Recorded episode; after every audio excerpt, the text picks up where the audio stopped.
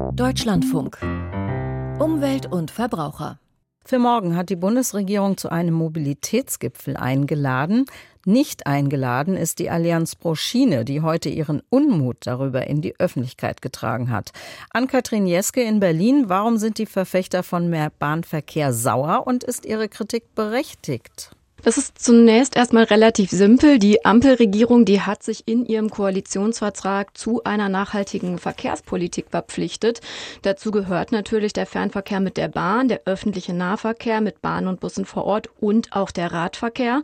Und das Treffen morgen im Kanzleramt, das zielt vor allem auf die Autoindustrie ab. Der einzige größere Player, der nicht aus der Automobilwirtschaft beziehungsweise von Zulieferern kommt und morgen teilnehmen wird, ist die Denkfabrik Argo Agora Verkehrswende. Und es ist ganz interessant, wenn man in den Koalitionsvertrag schaut, dann sieht man, da hieß dieses ganze Treffen noch Transformation der Automobilwirtschaft. Und erst jetzt, als die Kritik daran aufkam, dass dieser Fokus auf die Automobilindustrie vielleicht doch etwas rückschrittlich sei, da hat man sozusagen aus Seiten, von Seiten der Koalition ein Wort hinterhergeschoben und gesagt, wir nennen dieses Treffen jetzt Transformation der Automobil- und Mobilitätswirtschaft. Ja, das kritisiert heute ein Bündnis der Fahrrad- und Bahnwirtschaft und wir hören jetzt den von Ihnen schon genannten Dirk Pflege von der Allianz pro Schiene. Es ist also hier eine Umetikettierung vorgenommen worden, die wir gar nicht anders erklären können angesichts der sehr autolastigen Teilnehmerliste als ein äh, Etikettenschwindel.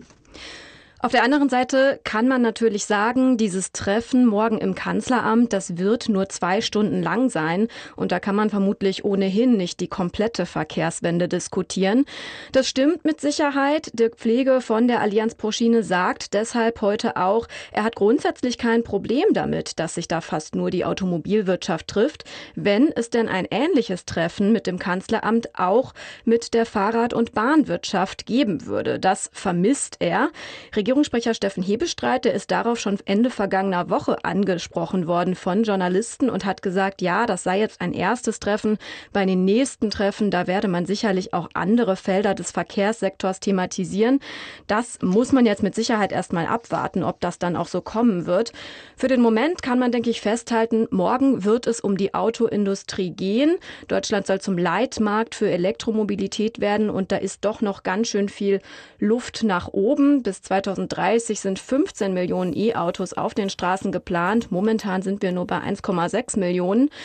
Einerseits wird es deshalb vor allen Dingen gehen um die Ladesäulen und der zweite Punkt, die Batterieherstellung und die Lieferketten. Äh, das wird morgen auch Thema sein. Und Oliver Zipse, der Vorstandschef von BMW, der hat vor einigen Tagen dazu schon in der ARD ein Interview gegeben und seine Erwartungen an das Treffen so zusammengefasst. Dinge, die wir nicht beeinflussen können, da werden wir natürlich schon auf gewisse Gefahren hinweisen. Stichwort Rohstoffabhängigkeit, äh, Stichwort Datenzugriff auf Fahrzeuge. Also Rohstoffe, auch was die Lieferketten angeht, das werden sicherlich Themen sein, die dort morgen diskutiert werden. Und deshalb sind neben den großen deutschen Automobilkonzernen auch noch Halbleiterunternehmen und Unternehmen, die E-Batterien herstellen, eingeladen.